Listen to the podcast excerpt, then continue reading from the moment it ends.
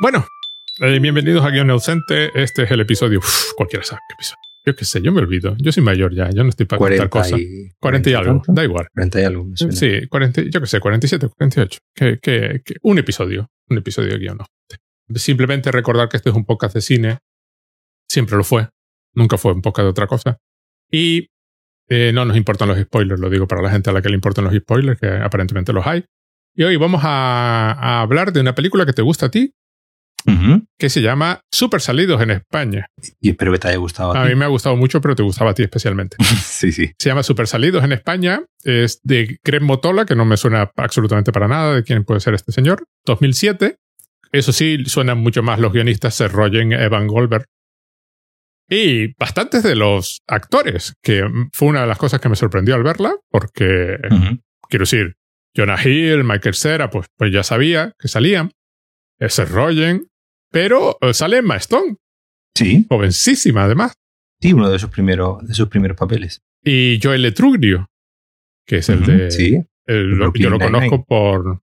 ¿Cómo se llama esta serie? Bueno, ¿cómo se llama? por Brooklyn, por Ese. Brooklyn Nine-Nine. Sí, exacto.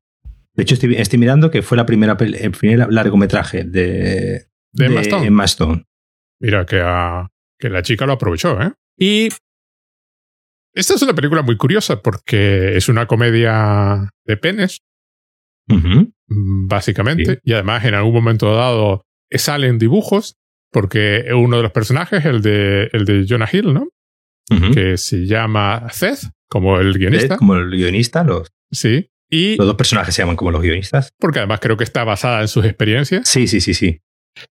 Y básicamente el, el, el- cuando- cuenta en un momento dado que cuando él era pequeñito tenía una enfermedad que le, que le hacía dibujar penes continuamente hasta que la, la chica a la que persigue el personaje de Michael Cera pues eh, se asustó al ver uno de esos. En la Internet Movie Database, eh, eh, eh, uno de los dibujos cayó al suelo del aula. Ella lo cogió y pegó un grito, y así es como descubrieron y lo mandaron a terapia y lo tuvieron un, un bastante tiempo sin comer comidas que tuviesen formas de pene. Eh, En la Internet Movie Database hay toda una explicación de cómo se rodó esa escena. Claro, porque alguien tuvo que hacer todos esos dibujos. No, no, no, no solo que alguien tuvo que hacer estos dibujos, que creo que hicieron como unos mil. Alguien, eh, eh, son- Sí, sí. algunos son tremendamente ingeniosos, hicieron tantos que, que, que salen luego al final de la película, en plan créditos. Y creo que tuvieron que pasar todos por los abogados. Que, vo- que- Sí. y volvían los dibujos con notas en plan es demasiado grande, demasiada Demasiado hinchada venoso. demasiado venosa y tal. Y, pero hay una explicación de cómo se rodó la escena donde la niña coge el dibujo, lo ve y grita. Y hay todo tipo de detalles, como que por supuesto el dibujo que está mirando la niña cuando eh, no es el dibujo, que cuando lo sostiene y se ve el dibujo y se ve ahí todo el pene en su esplendor, las manos son de una, de una mujer muy pequeña para... eh, Bueno, hay todo un rollo que, que lo de Internet Movie Database a veces es simpático. Se nota la cultura que es completamente diferente. No estoy seguro Sí. de que si eso se hubiese rodado, esta película se hubiese rodado en España, alguien se hubiese planteado cómo se hizo esa escena. No, no, no, no. Aquí hubiésemos sido mucho más burros a la Sí. hora de, de hacerla. No.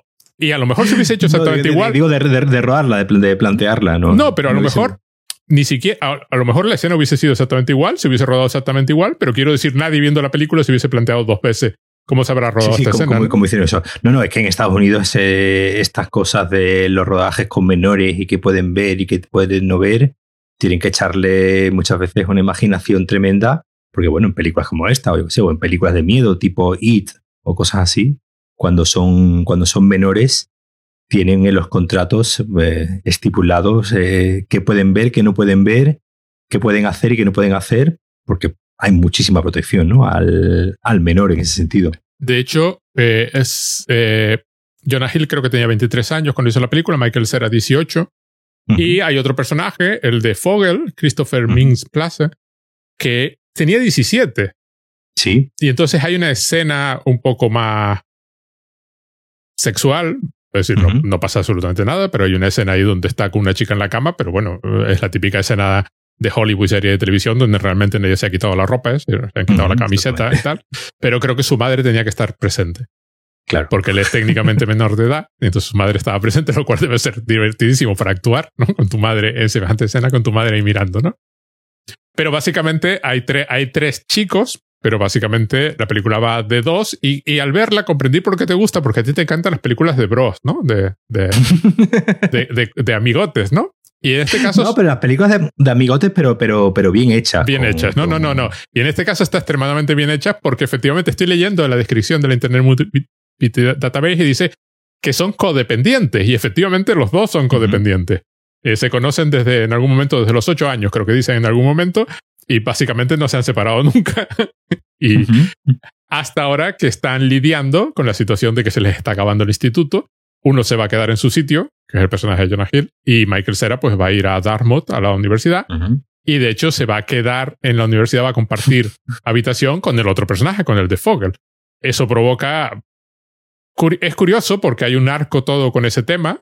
Al principio eh, se lo intentan ocultar al personaje de Jonah Hill. El personaje de Jonah Hill en un momento ya hacia el final de la película lo descubre y se enfada, pero luego al final de la película se descubre que ya lo sabía. Que, que gran parte de la atención de la película, eh, eh, curiosamente, es una comedia de estas de, sexuales, de penes y de, bueno, de penes se llama a ellos, de Bonner. Sí, sí. pero claro, va de ellos. La película no va de. Es decir, yo creo que muchas veces ocurre, bueno, bueno, muchas veces tenemos percepciones un poco, pues bueno, equivocadas de algunas películas. Y como tú me dices, esta película es una película de penes, es una película eh, de, chavales de instituto salidos. De hecho, por eso en, español tuvo el título muchísimo más explícito De, super, de super salidos, que en español es super bad, que simplemente, bueno, ya estás, son malotes, pero ya está, no tiene más connotación sexual. En español sí, sí le quisieron dar esa connotación. Y claro, pues esto pues te puede llevar a pensar, pues bueno, que es una película pues eh, de cerebrada, con la, en la que simplemente van a estar haciendo chistes de, penes y de vaginas y, y, no van a salir de ahí. Y eh, cuando, la primera vez, yo recuerdo la primera, perfectamente la primera vez que, que la vi, me sorprendió, pues, una, de las cosas que tocaba decir, cómo están desarrollados los personajes, es decir, cómo, cómo, cada, cómo cada personaje tiene una personalidad muy clara y se nota pues un, cariño por, los personajes y por darles pues una cierta, una cierta profundidad y a la vez también, pues, no perder de vista que esto es una comedia y al final una comedia, pues, tiene que ser algo, pues, eh, gracioso, ¿no? Más allá de, de, la, de la historia, ¿no? Que se, esté, que se esté contando.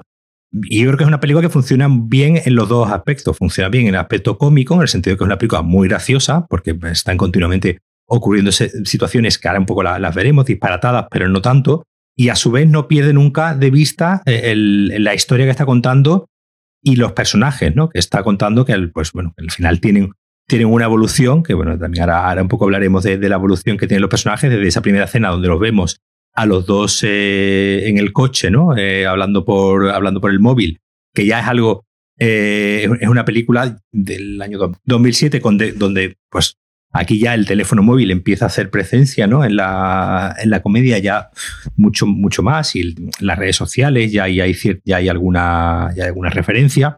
Que, que es una película que se sitúa, como digo, temporalmente en un espacio ya de, de se ha quedado, eh, digamos, antigua, en el sentido de que, bueno, de que hoy en día muchas de las soluciones que propone la película pues se harían de otra, de otra manera por un simple punto de vista tecnológico y eso es algo también muy curioso de, de ver pero que a su vez bebe de muchas comedias eh, eh, anteriores, ¿no? Bueno, empezando, yo qué sé, por Porky's, ¿no? Por ejemplo, de, de los 80, ¿no? Que, que era, pues, pues comedia de tíos, eh, de tíos salidos, donde Porky's, hoy vista hoy en día, es una película que provoca una vergüenza ajena mm, tremenda, no, no es decir, una película que no hay por dónde por dónde cogerla, mm, ni desde el punto de vista cómico, ya ni desde el punto de vista... Nada, desde ningún punto de, vista. Desde, ningún punto, desde ningún punto de vista. Esta, en cambio, es una película que, eh, digamos, claro, desde el año 2007 es una película, digamos, pre-woke, es una película antes de que surgiese, surgiese un poco ese despertar del feminismo que ha provocado las, las redes sociales y que consigue hacer algo muy, muy interesante con los, los personajes femeninos, que no son dos meras ¿No? Eh, Eso te iba a comenzar. Eh, no, son, no, son, dos meras chicas. Y la solución final que propone la, la película, que básicamente es a las mujeres hay que respetarla, algo tan simple con eso, y como te digo, que una película como, como Porky's, vista hoy en día, te echas las manos a la cabeza. Eh, esta película en el año ya 2007 consigue eh, eh, dar un mensaje que visto hoy en día diríamos, wow, pues esta película se está haciendo es woke y pretende subirse a la ola Me Too, cuando estamos hablando de que es una película hecha antes de que todos esos conceptos de lo que estamos hablando, el woke y el Me Too, existiesen. Entonces, es, muy interesante porque es una película que, vista hoy en día, más allá de la vergüenza ajena que te pueda provocar el personaje de Jonah Hill que yo creo que ya la provocaba en 2007, es decir, no es nada... Sí, sí, sí. El personaje de Jonah Hill es deliberadamente como es. No, no. Es el que tiene el mayor arco de toda la película, claro. Y está hecho, y está hecho aposta para agredirte de, eh, y un poco testar tus límites, pero, pero como digo, finalmente dándole al, al personaje un acabado que, eh, digamos, redime un poco todo lo burro que ha sido anteriormente. Vamos a, vamos a resumirla así rápido. La película es la Odisea, básicamente. El último día, bueno, uno de los últimos días de instituto, esto se, va, se acaba, estos dos se van a separar. Al principio no está claro cuál es la tensión última de, la película, se, se, va revelando poco a poco. Estos son amigos muy íntimos, se van a acabar separando, pero no, eso no queda claro inicialmente. Básicamente, por unos tejemanejes distintos, eh, que no vienen a cuento, una clase de cocina, y el personaje de Jonah Hill, eh, Seth, eh, conoce al personaje de Emma Stone, que se llama Jules, y el personaje de Michael Cera, pues le gusta una chica que se llama Becca. Consiguen que les inviten a una fiesta que ella, ella, el personaje de Emma Stone, hace en su casa, porque mm, se da a entender que son capaces de comprar bebidas alcohólicas. En realidad ellos no son capaces. El personaje de Vogel, de Fogel, el que tiene una, una un contacto. No, tiene, tiene una identificación falsa. Sí, sí, tiene un contacto para dé una identificación. Sí, tiene un contacto y la va a ir a buscar y, y entonces eh, ellos dicen, sí, sí, conseguimos la bebida alcohólica, pero en realidad tienen que... Los otros les da dinero, tienen que, que a Fogel para que Fogel la vaya a comprar la, la, tarjeta de identidad, pues es el carnet de identidad este que se consigue. Bueno, creo que es un carnet de conducir. Eh, conducir. Eh, el, el, tío no puede tener más cara de niños y, y, pone que tiene 25 años y es de Hawái y además solo tiene nombre, no tiene apellido. O, a, o al revés, apellido McLovin. No, no, McLovin. Sí, pero o sea, solo hay una palabra en él. Entonces, que, que, que así quedaba mejor. Y entonces, claro, empiezan a decir, bueno, intentan comprar comida, el otro intenta robar, eh, digo, bebidas, el otro intenta robarle al personaje de Jonah Hill en un momento dado. Es muy, es muy gracioso toda la escena en que intenta robar porque imagina cosas.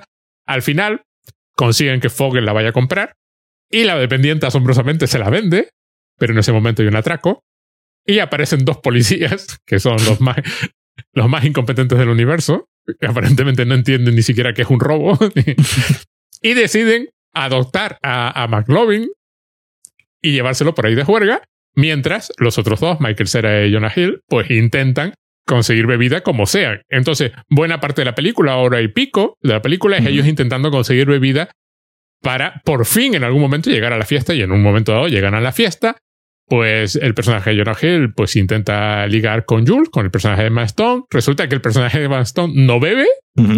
El personaje de Jonah Hill se había hecho una idea no equivocada, o sea, a ella, a ella le mola, pero efectivamente no le mola borracho ni siendo un asco. El personaje de Michael Cera intenta emborracharse porque Becca está borracha. Entonces, si Becca está borracha y él está borracho, pues, pues el sexo es consentido.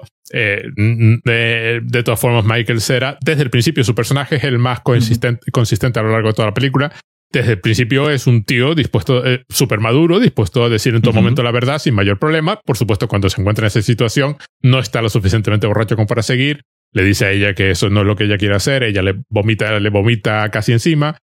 Eh, en eso aparecen los policías porque McLovin se había conseguido escapar en un momento determinado. Aparecen los policías cuando McLovin está con otra chica en la cama.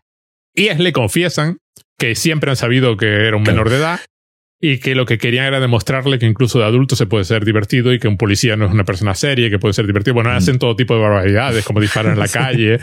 Y al final deciden quemar el coche de policía porque tienen que justificar que se les haya roto el parabrisas. Entonces, como que se los robaron y alguien hizo cosas y ya que están ahí, pues ya, que van a destruirlo, pues aprovechan y lo queman y le disparan. Todo esto con, con el personaje de Fogel. Mientras tanto, los otros dos, pues vuelven a casa, duermen juntos en la habitación de tal, así en plan última noche los dos y que, que nos queremos mucho.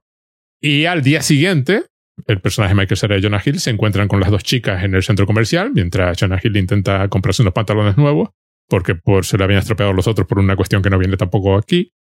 Y el plan de Michael Cera, su versión de los hechos, que es hablar con sinceridad de las cosas, resulta funcionar y bueno, cada uno se va con la otra. Eh, Jonah Hill confiesa que tuvo un caso de acné tan potente que sabe mucho de, de, bases, de, de, bases de maquillaje. La otra había sufrido un golpe, con lo cual tenía el ojo oscuro, el personaje de ojo negro a la funeral. Y claro, va a hacer las fotos de graduación. Bueno, pues se va uno a acompañar a la otra y Michael Cera se va con Becca, que le da las gracias por, por ser un caballero y cada uno se va por su lado con su chica y por fin se separan. Básicamente esa es la idea de la película. Había una separación en falso en medio de la película, pero eh, hay una separación real, sana en, en, la película. Dos cosas. Primero, el personaje de Michael Cera está genialmente interpretado por Michael Cera porque es, es, es un tío, es un tío serio que no tiene ninguna necesidad de fingir ser otra cosa exactamente que la que es, que se deja llevar por el plan y un poco por Jonah Hill, que ese es su error. El personaje de Jonah Hill es despreciable y desagradable porque básicamente pretende engañar a todo el mundo. Es el que tiene mayor arco, es el que va aceptando sus sentimientos. Uno no sabe muy bien por qué está no tan enfadado. Está muy enfadado con Fogel, pero que aparentemente el actor estaba muy enfadado con el otro actor porque pensaba que le robaba las escenas. claro. Y lo más asombroso de la película es que tiene arco en los personajes relativamente secundarios de Becca y Jules, Emma Stone y el, otro personaje, que, que, empiezan pareciendo una cosa y la película les da un pequeño arco a las dos. Y, y por tener arco tienen arco los policías. Sí. Que en un momento dado confiesan que efectivamente no son tontos y que efectivamente sabían. y, el propio Feogel, que al final que es el único que consigue llevarse a una chica. Sí, pero como queda interrumpido no queda claro. Pero por lo menos aprende a divertirse, que era lo que aparte que, que es el más nerd de los tres y entonces aprende un poco a divertirse, aunque sea ahí disparándole al coche de policía en Jam. Lo que sorprende de esta película es exactamente lo que, lo que que sea de ellos, que sea una película sobre la relación de ellos dos. Es menos la comedia, la comedia sucede a su alrededor por hechos disparatados, pero la película nunca olvida. Bueno, ahí se, se encuentran con traficantes de droga, se meten en fiestas diferentes, los acaba deteniendo la policía, los atropella el coche de policía, tienen que huir corriendo. Bueno, ahí pasan millones de cosas. Al Fogel este también le pasan mil cosas, se lo llevan a un bar. Está, claro que se supone, se supone que todos creen que tiene 25 años, en realidad no lo creen, pero bueno, la policía está allí. El policía, uno de los policías está, está interpretado por Seth Rogen y el otro creo que está interpretado por, a ver, ah, Bill Hader. Esto es Bill, Bill Sí, que además dice que por lo visto le empezaron a ofrecer muchos papeles de esto, por, porque de policía, por... no, no, queda muy claro por qué, que le vieron, que le vieron a este policía, o como para que decidan que el hombre es el policía prototípico. Pero lo que tú decías antes, es una película que parece otra cosa. Sí. A lo que es en realidad. Y además tiene, una cosa que, que, que, yo creo que toda, tú estabas diciendo el, el, Michael Cera, pero es que en realidad, todo lo, empezando por el trío, por el trío protagonista, es como que no te puedes imaginar otros actores en ese, en ese papel. Es decir, es, parecen, parecen hechos para ellos o que ellos, pues eh, hay un, hay un, hay un extra muy. Yo que tengo la película en Blu-ray y, y, viéndola hay un, hay un extra que viene en unas, unas eh, los ensayos, ¿no? Los ensayos de las lecturas de guion y cómo iban ensayando las escenas. Y una escena, pues bueno, la escena probablemente una de las más icónicas de la película, ¿no? O sea, la del carnet, la de, la de mm. McLovin, ¿no? Cuando le cuenta, pues eso, eh, que se ha puesto McLovin, que, que, que es el, menciona que el, que el nombre más eh, el nombre más eh, común del mundo es Mohammed eh, empiezan, empiezan tienen ahí un intercambio un intercambio rapidísimo que eso se ve en el en el en el este del DVD como, como en los ensayos pues se, va, se va viendo como una escena va cobrando vida no la, la, la, escena la primera vez que la leen en los ensayos pues obviamente ni, ni tiene gracia ni, ni, ni tiene ritmo ni, se ve, ni y se ve siquiera que los personajes, que los, los mismos actores, digamos, como que acaban de aterrizar al, al, al, personaje. Y después, claro, vista en la, en la película, es una escena que, que, que, que es, eh, es, un prodigio de, de, de, de, ritmo por parte de los actores, por la, la, la forma que tienen ¿no? de, decir, la, de decir las líneas, el, el cómo se ve eh, el, digamos, el papel ¿no? de cada personaje dentro de la, de la trama. Tiene muy buen, a mí me gusta mucho también el, inicio de la, de la película. Los inicios de las películas muchas veces suelen ser los más complicados porque eh, pues, eh, son, digamos, son, son, los minutos donde tú le enseñas al espectador este es el mundo en el que nos vamos a, mover, ¿no? Entonces, es muy habitual que los 10 primeros minutos de película pues muchas veces sean demasiado expositivos, ¿no? Donde eh, te van contando Y aquí la película empieza con esa, con esa escena que ellos dos van en el. van primero hablando por teléfono y cuando llegan uno a la casa de otro, pues cuelgan el teléfono y siguen, y siguen la, la conversación. Aparece, ¿no? La madre de, de, Michael Cera. Ya ahí vemos que el personaje de Jonah Hill, pues le. Es un salido, le mira, salido, sí. eh, claro, le mira, le mira, le mira el escote, ¿no? A la madre de su propio, de su propio amigo, le hace un comentario eh, bastante soez, ¿no? Sobre la madre de, de, de su amigo. Van a una, una, gasolinera a comprar.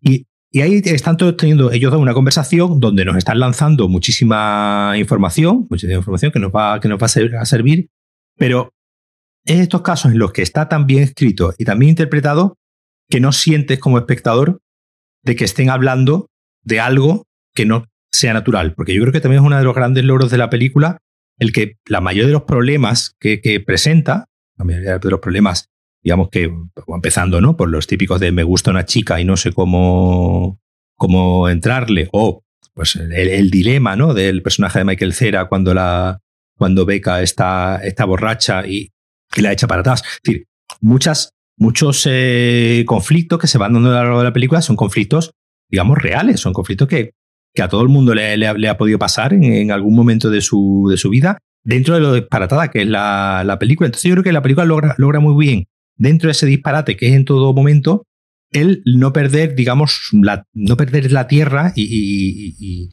que nunca dejemos de ver que estamos viendo unos personajes que son personajes reales y que, tal como se están comportando, eh, eh, eh, sería lo lógico, ¿no? Dentro de, un personaje, dentro de, obviamente, los cambios, ¿no? Que van, que van teniendo. Pero sobre todo yo creo que gran parte del, del, del logro, y yo creo que es uno de estos momentos mágicos, ¿no? Que muchas veces te dan en el cine, es que de repente haya un grupo de, de actores que lo claven de, de, esa manera. Porque, bueno, el personaje de, de, de Fogel sobre el papel, pues eh, tú imagínate, podría ser totalmente eh, insoportable, ¿no? Podría ser pues, un tío. Vamos, de hecho, yo cuando, cuando lo vi con mi hija, mi hija me, me, me, habló de un, de un compañero que tenía y decían, es que es él, es, me decía, es él. Digo, claro, pero, pero, eh, digo, pero en, en, la vida real, dice, no, no, en la vida real es un coñazo. Digo, claro, digo, es, es gracioso para verlo en, la, en, la, en, las películas, pero que no te toque, que no te toque, que no te toque a ti, ¿no? Pues claro, aquí ocurre por eso, como un personaje de como Fogel, que llega un momento, bien sea por cómo está escrito, bien sea por el, el extraño carisma de, del actor, de repente hasta los otros actores le cojan manía porque es que cada, cada escena en la que sale les está robando la, uh -huh. les está robando la escena a los otros dos, a los otros dos actores y que pues bueno, y porque al final pues es que porque se pega el personaje en media película, él solo con los policías. Sí, sí, lo separa y, la película, es muy curioso. y, separa, y parte la película un poco en, en, do, en dos líneas narrativas. Pero sí es verdad, por ejemplo, que ese pues, es el típico personaje secundario que de repente se da estas circunstancias entre eh, actor y personaje por cómo está escrito que, que roba la, que roba toda una, cada escena desde la primera escena que sale, que se ha convertido ya en un GIF y en un meme. Eh, WhatsApp eh, Guys, ¿no? Cuando mm. él entra en el. Sí, sí, sí. haciendo, haciendo objetos así con la, con la mano. Creo que está improvisado, además, creo. Sí, sí, pero, pero, pero, pero para que veamos, veamos un poco siempre como, como la relevancia cultural también, ¿no? Muchas veces que tienen muchas, eh, muchas obras, tú buscas en GIF, eh, en Giphy Superbad y es el primer GIF que te, que te sale, ¿no? O incluso buscas, pones WhatsApp y seguro que es de los primeros que te, que te sale. Y como digo, es, es de esas cosas que, porque bueno, después pues eh, estos mismos actores y estos mismos eh, eh, guionistas, bueno, ya hablamos en su momento, ¿no? De, de, la, de la, fiesta de, la, de las salchichas, sí. han, han, han, ido haciendo otras, eh, otras películas y otras eh, series también, ¿no? intentando, pues, repetir ciertas, ciertos parámetros y no se ha conseguido tan bien como aquí. Como digo, muchas veces en esto del, del cine es, es, es unión de talentos, pero también es de repente que te toque la lotería de, como he dicho, de los actores adecuados en el momento adecuado.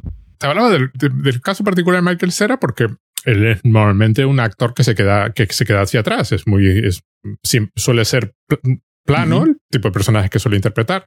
Menos en, quiero, quiero decir, yo creo que donde lo he visto más animado fue en Scott Pilgrim, básicamente, porque no, sí. no, no más remedio. Y aquí es que, claro, está siendo de una persona relativamente seria que le tiene un cariño enorme a su, a su amigo, pero que tampoco quiere ir a donde quiere ir el amigo, ¿no? Eh, uh -huh. eh, Jonah, el personaje de Jonah Hill, está continuamente intentando traerlo a su terreno pegarlo más a él. Es decir, la codependencia se nota en el hecho de que él lo intenta bajar cuando le tira, por ejemplo, la crema espermicida, ¿no? Y cosas así. Le intenta llevarlo a su nivel. No entiendes muy bien por qué. Es decir, al principio es la codependencia, pero claro, al final descubres que es el miedo a la separación porque sabe perfectamente que se va a ir. Y el Michael Cera entonces interpreta un personaje que le, que le, que le siente cariño por su amigo y le está diciendo, pero está intentando corregirlo a la vez. Es genial la escena final cuando, cuando Seth está probándose un pantalón y el otro insiste en que falta pantalón, ¿no? Sí, oh. falta pantalón, claro. Sí, porque el pantalón le queda demasiado pegado. Y lo mismo pasa al principio. En las escenas iniciales, eh, el personaje de Michael Cera es mucho, bueno, que este pobre hombre es así, ¿no? Tampoco que es mi amigo, que le vamos a hacer? Pues es eh, con lo de la revista pornográfica, con este tipo de cosas, ¿no? El otro, el otro siente un entusiasmo por el, por ese tipo de cosas. Y mientras que el personaje de Michael Cera, pues está intentando tenerlo, tenerlo a lo suyo, ¿no? El, el, payaso triste, ¿no? Y el payaso alegre, ¿no? Es el, el, el, aventurero y el cortarrollos. Es decir, eh, ahí, ahí hacen muy bien. Y además dan, dan, los, de, los, dos muy bien el, el, físico, ¿no? El físico, que es algo muy, también muy importante en la, en la comedia, que es la, la fisicidad de los personajes, ¿no? Eh, aquí ya desde el mismo, desde el mismo cartel, por ejemplo, del mismo cartel que salen, que salen ellos tres, el, la, misma la, misma postura que tienen los personajes ya te está diciendo bastante. Y como digo, esto, esto es algo, por ejemplo, que los actores eh, americanos, ¿no? los actores de, estadounidenses, lo, trabajan muy bien, ¿no? Por eso, por eso suelen ser, ser después tan buenos bailando y haciendo comedia. Eso le ocurre, por ejemplo, a, Paul Rudd, ¿no? Que no sale aquí, pero es un poco de la misma familia, que, es, que, son, que son actores que de, que de repente, como digo, cuando, cuando toca eh, hacer algo, pues ahora se hacen pocos, eh, pocos musicales, ¿no? Pero muchos de estos actores eh, se, porque son actores que están acostumbrados a. muchos vienen de la, de la stand-up comedy, ¿no? De, hacer de hacer stand-up comedy. Y en la stand-up comedy es muy, es muy importante la, la, fisicidad también del cuerpo. Es decir, no, no, no estar solamente diciendo el monólogo, el monólogo gracioso, sino el cómo tu propio cuerpo está transmitiendo todos y cada uno de, esos, eh, de esas líneas del, del, monólogo. Y es algo que siempre lo, lo, trabajan muy bien. Eh, en general, los actores, eh, los actores, pues eso, los actores estadounidenses, y que cuando sale un buen actor de, de comedia pues bueno, tipo, tipo Jonah Hill, que es un actor, al, final se ha demostrado mucho más versátil, ¿no? Que Michael Cera, que el pobre se ha quedado un poco más en un registro más, eh, más, eh, más, bajo, pueden saltar, por ejemplo, a, papeles dramáticos de forma mucho más, eh, de mucho más fácil y a su vez en, comedias como esta, ser capaz de ir de la, de la comedia al drama, sin perder nunca de vista que esto es una comedia pura, pura y dura, pero sí dar ese registro dramático de forma bastante eh, eficiente. Aquí en este caso lo interesante es que, claro, aparentemente, según leí en la Internet Movie Database, el, el personaje de, Les parecía poco el personaje de Michael Cera. Les parecía demasiado apagado, sobre todo, claro, comparado con el. con el. Con el Hill, claro, que, que es todo. Expansivo. Y creo que tuvieron que proyectar la película a tamaño gigante para que para que todo el mundo se tranquilizase de que, de que Michael Cera está actuando la mayor parte del tiempo con un tipo de gestos muy apagados, pero que son como muy evidentes. Si te prestas atención a la, clara, a la cara y a la posición del cuerpo y este tipo de cosas, es evidente lo que está pensando el personaje de Michael, de Michael Cera, sin querer ser excesivamente explícito, ¿no? Claro, es intenta, pues, es, su amigo, intenta no, no ofenderlo, ¿no? Y decirle, solo, solo le lleva la contraria, eh, en un par de ocasiones, bueno, cuando lo de la cuando lo del espermicida y cuando se mete con, con Beca, que se mete en varias ocasiones, que luego es cuando cuenta la historia esta de, de los penes. Pero lo trata con, con esta cortesía, este cariño, este amor, es un... que no es, que, que claro, el personaje efectivamente puede dar la impresión de que, de que Michael, de que Michael Cera está haciendo poco, poco expresivo, ¿no? Cuando en realidad, efectivamente, simplemente está eso, cuidando de, de, su amiguito del arma, ¿no? Y entonces, bueno, es, es curioso como, como, porque los otros dos personajes son mucho más exagerados, tanto Fogel como, como, pero este no, este es, mucho más apagado, pero a mí me, me, gustó un montón. Quiero decir, lo hace, lo hace súper bien. está, muy bien trabajado el, el, contraste, el contraste entre los tres personajes. El personaje de Michael Cera es apagado, pero, pero por ejemplo, a, a Fogel se, se, enfrenta, ¿no? Con Fogel eh, eh, eh sí descarga un poco, un poco, un poco su ira, ¿no? Eh, en, ciertos momentos, sobre todo, como digo antes, en la, en la escena del, del, del, carnet, ¿no? En la escena del carnet, pues ahí ya, directamente, pues, pues obviamente eh, eh, eh, se harta un poco de él y le, y le lanza un, par de, de improperios. Bueno, cuando aparece, o cuando aparece Fogel con el, con el traje, con el vest, ¿no? Con el, con el chaleco, que le dice que, que parece, que parece Aladdin es, esa pequeña coña, ¿no? Simplemente de, de, que dice You look like Aladdin, ¿te pareces a Aladdin? Bueno, pues porque lleva un chaleco, un chaleco, eh, un chaleco así marrón. Eh, la película está lleno de, estos, eh, de estos one-liners, ¿no? De estas, de estos cierres en, en los diálogos, que muchos son, son improvisados, pero claro, improvisados siempre sobre una, sobre una base, ¿no?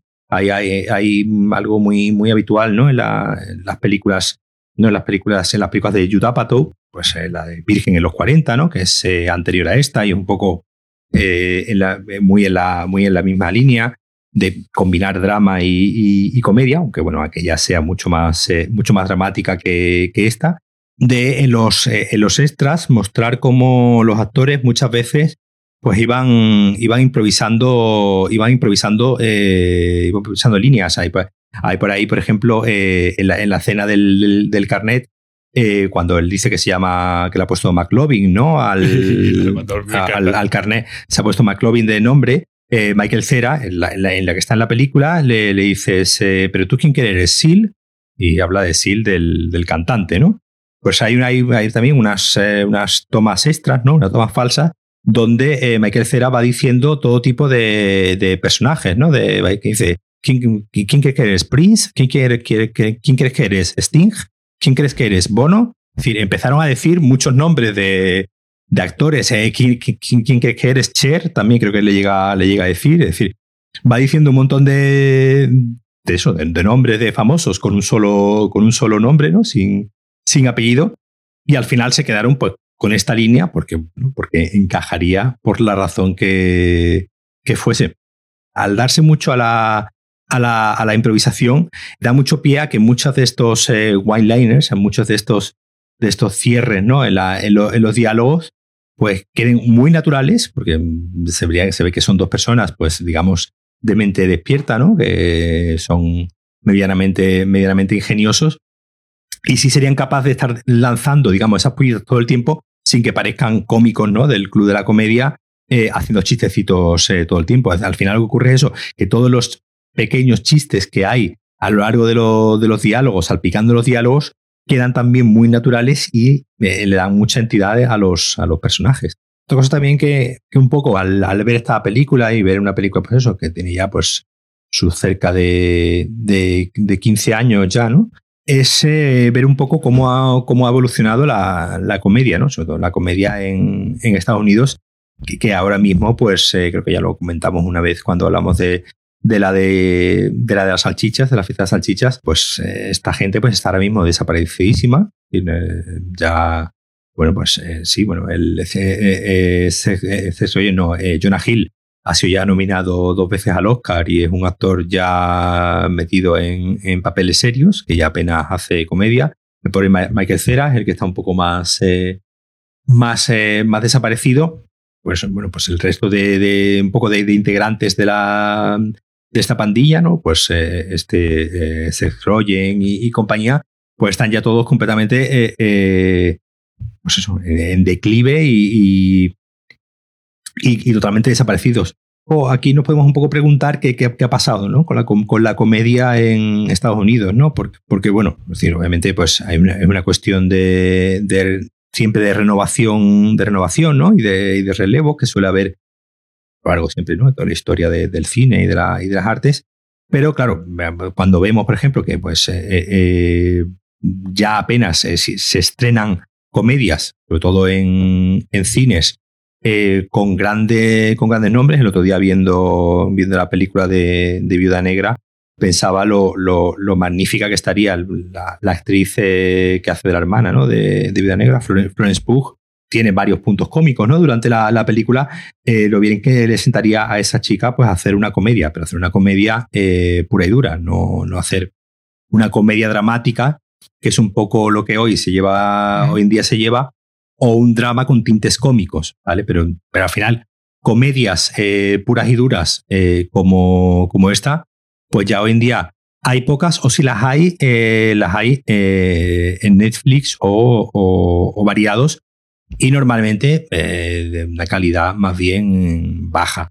Yo creo que un poco han quedado desplazadas, pero en primer lugar porque es un, género que, que, bueno, llega un momento en el que el público del cine no va tanto a ver comedias, aunque bueno, las comedias sean, yo siempre pienso que la comedia es un se, ve mejor eh, en compañía, es un género, eh, se ve mejor en compañía, ¿no? Porque, eh, pues, no sé, pues la risa es, es contagiosa, ¿no? Bueno, a no ser que estés viendo una película, que supongo que a lo mejor te ha pasado, que estés viendo algo que a ti te parezca súper divertido y tengas a una persona al lado a la que no se lo parezca. claro, eso, ya, eso, ya, crea un momento de, de incomodidad, pero bueno, espero que nunca, que nunca os pase. pero bueno, una comedia pues es siempre una comedia siempre hace mucho, mucho más gracia y es mucho más divertida cuando eh, se ve en compañía y bueno, pues nunca mejor, nada mejor que, que un cine con, con, mucha gente riéndose. También puede ocurrir que tú seas al que no le haga gracia la, la comedia y se ría todo el mundo a tu alrededor y tú seas el único, el único que no se ría. Pero como digo, al final la comedia ha quedado algo como que no me voy a gastar el dinero en ir al cine para ver una comedia, que cuando porque bueno, las comedias pues no suelen tener efectos especiales, ¿no? Y no suelen, eh, no suelen tener grandes, eh, grandes presupuestos como que justifiquen una entrada de cine. Y pues bueno, ha quedado más desplazada hacia algo de que ver en el hogar. Y después, por ejemplo, en el. ahí, por ejemplo, sí he contribuido Netflix bastante con la profil, ah, proliferación de, eh, de, especiales de comedia, ¿no? De especiales de comedia, pues empezando por cualquier monólogo de, pues eso, de Adam Sandler o de cualquier, eh, o de cualquiera, bueno, acabando ya por nuestro querido Bob Burham, que ya traspasa ¿no? el, el, el, terreno del simple stand-up comedy, que es muy barato de, de, producir y normalmente pues da bastantes eh, visionados ¿no? en, en lugares como Netflix como Netflix, pues yo creo que, en Amazon no hay. No, no, Netflix, la que la, la de la comedia de ese tipo, la del stand-up, eh, en HBO está el de Carrie Fisher, pero, mm. pero nada. El que, el que lo toma en serio es Netflix. Claro, entonces, eh, entonces yo creo que la comedia ha quedado desplazada un poco a ese, a ese, a ese terreno, pues como digo, pues al final los especiales de Netflix no es más que grabar una obra de, teatro, ¿no? Eh, eh, grabar algo que ya se está que ya se está produciendo dentro de una gira o, algo, o algo similar, con lo que bueno, son productos muy, muy baratos de, de producir y después pues eh, eh, dan muchos, eh, muchas horas de, reproducciones a estos a, lugares como Netflix porque además son piezas que se suelen ver de forma repetida ¿no? o, solamente por ejemplo hay que ver el, los vídeos de el propio canal de Bob Burham o los vídeos de, en la cuenta de Netflix de, los especiales de Bob Burham que tienen millones y millones de, de, reproducciones. Sí, yo creo que, por ejemplo, Bob Burham está ahora mismo ganando más dinero con las reproducciones en YouTube que lo que le haya dado Netflix. Por ejemplo, Nanette, eh, que es una especial de comedia de Netflix, que eso, claro, fue un exitazo para Netflix y para la, y para la, la, la, cómica. Hannah Gatsby. Que luego tiene otro que me gusta todavía más, el de Douglas, pero bueno, eso es otro tema. Supongo que a la comedia le pasa un poco como al terror, ¿no? Que, mm. que eh, revive durante un cierto periodo de tiempo porque llegan gente eh, va como generacional, ¿no? Tienes que tener un... Eh, cambia el tipo de problema o el tipo de perspectiva, entonces durante un periodo de tiempo hay un revival. Luego esa gente se acomoda porque, bueno, quiero decir, es un, un, caso evidente es esta película. Esta película es, de, del 2007. Claramente está hecha en un cierto momento del tiempo. No, Hoy no se podría hacer exactamente igual. el, y luego Claro, claramente parte de una visión diferente, lo suficientemente diferente en el mm. sentido de que eh, lo que dijimos, lo que dijiste al principio, los personajes femeninos los trata como personajes. Están ahí y tienen y tienen agencia y, hacen cosas y, no, son, no son floreros. Y luego que va de la amistad de dos personas, que, que, y además en un momento me encanta la escena cuando los dos están en el suelo del cuarto que dicen, bueno, te quiero, no te quiero, y habría que decirlo más porque no lo decimos y no sé cuánto, no sé qué. Y claramente parte de unas ciertas experiencias personales, que era lo que decían los, los guionistas, ¿no? El Serroyen y compañía. Sobre todo que ellos están reflejados en los policías. Claramente son conscientes de que ellos son ya un poco mayores y ellos son los policías. Por eso, eh, en particular, Serroyen no, no le queda otra opción, aunque es unos años mayor que, que, nada más. No, no, no, no hay mucha diferencia de edad. Se llevaban muy pocos años en el momento de hacer la película. De hecho, los dos coincidieron en Freaks and Geeks y creo que estaban dos cursos por encima uno del otro. Sí, sí, sí, por eso, que no, no hay. No hay, una, no hay una diferencia enorme de edad, pero claramente ya hay un pequeño gap, ¿no? Hay un pequeño. Están todavía. Están en el último momento de, de poder haber, pues 2008 tenía 18, 26 años se Rogen en ese momento, 20, y pocos. Es, es, un poco mayor que, el, que los otros actores, bueno, que el propio Jonah Hill. Pero claramente están expresando ciertas preocupaciones de un momento determinado. Claro, eso se agota, ¿no? Mm. Llega un punto que ya no tienes más. Sí, en este aspecto, el que mejor lo ha hecho es el Jonah Hill, que se ha ido a otra cosa, ¿no? Claro, sí, sí, sí. Acá acabo de ver que salía en Maniac. Que no, no era... Sí, sí, y con, dos nominaciones a los Oscars, y con, trabajando con Scorsese, es decir, dentro de su, porque bueno, al final el personaje que él hace eh, en, en, pues, en la de ese que acabo de decir, en el lobo de, en el lobo de Wall Street, es como una especie de, de extensión de este mismo personaje, pero cocainómano, mm. ¿sabes? Es, es, es, llevar ya el, el, el, el, vicio, digamos, ya a un, a un terreno, pero claro, pero igualmente está muy bien. De hecho, por eso, como digo, por esa película estuvo nominado al, eh, eh, estuvo nominado al Oscar porque, claro, ya es, pues bueno, ya es Ahí, ahí pues obviamente eh, Scorsese seguro que vio esta película y dijo, yo necesito esta energía para este, para este personaje, ¿no? Es simplemente, en vez de tener 18 años, pues ya aquí tiene veintitantos, 30 años y como te digo, es un señor a que le gustan las drogas y el sexo y ya. Una película de, de Scorsese donde, donde ya está completamente, completamente desatado y transmite muy bien esa, esa, esa energía.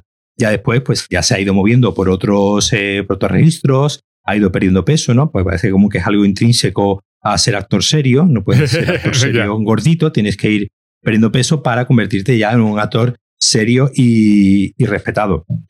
Eh, y Michael Cera un poco es el que ha tenido más, más problemas, ¿no? Para, para encontrar su, su, punto, porque yo creo que la, última vez que la vi fue en una peli de Adam Sorkin hace tres o cuatro años, haciendo de, de tío creepy con un, con un bigotito.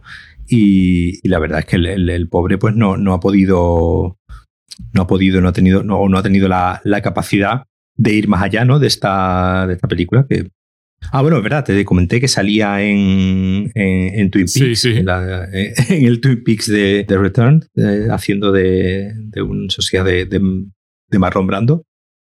Claro, sí, la, la, comedia, la comedia cambia, como tú bien has dicho, y el terror, por ejemplo, es un, un género donde, donde se ve muy bien, ¿no? En el, en el pasado década de los 2010, pues eh, predominó un terror que ahora, por ejemplo, eh, Netflix se está encargando un poco de, de empezar a, a, recuperar pues ese terror más de serie B, ese terror más, eh, más sangriento, de más, más, de más casquería.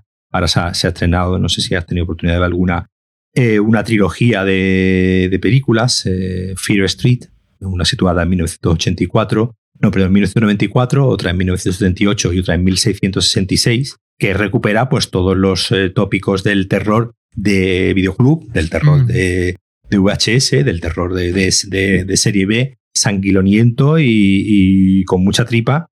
Tampoco mucha, pero mm, con, con, sangre, que por ejemplo durante la época de los 2010 pues digamos, tuvo un poco más, eh, más desaparecida, ¿no? Donde se estilaban más las eh, películas de fantasmas, y tipo pues eh, las del expediente Warren, Annabelle y, compañía que digamos eran más de mood, más de que de que en sí de y Netflix está recuperando este, este cine, como digo, más eh, sabiendo que es un cine, por ejemplo, que apela muy bien al público joven, ¿no? Sabiendo saber, de hecho, todas estas, tres películas pues están todas protagonizadas por adolescentes o prácticamente preadolescentes.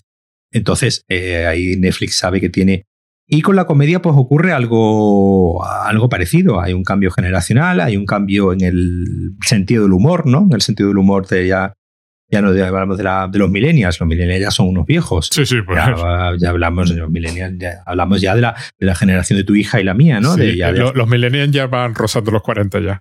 No, los millennials ya no, no, no, no podemos, no, los tenemos en cuenta y hay que despreciarlos pero es, tiene un tipo, tiene un tipo de humor, yo no sé la tuya, pero tiene, un tipo de humor que, pues, pues, TikTok, ¿no? Que es ahora mismo un poco el, el, lugar, como lo fue en su momento Vine, ¿no? Al, sí, ese tipo de. Principio, a los principios de, lo, de los del, de la década de la, de la década pasada, pues ya pues, es un tipo de humor muy, muy diferente y ahí nuevamente lo vuelvo a mencionar. Yo creo que ahí donde un personaje como Bob Burham ha sabido muy bien canalizar de repente un, estado de ánimo y un sentido del humor que al final es el self, self-deprecated humor de toda la vida, es el humor del autodesprecio que eh, solo inventaron los judíos en, su, en, su, momento y desde Woody Allen a, bueno, anteriores a, la actualidad con Bob Burham es un, humor que, que se lleva haciendo, hacer humor, hacer mofa de, de, uno mismo, ¿no? Y poner a uno mismo en el,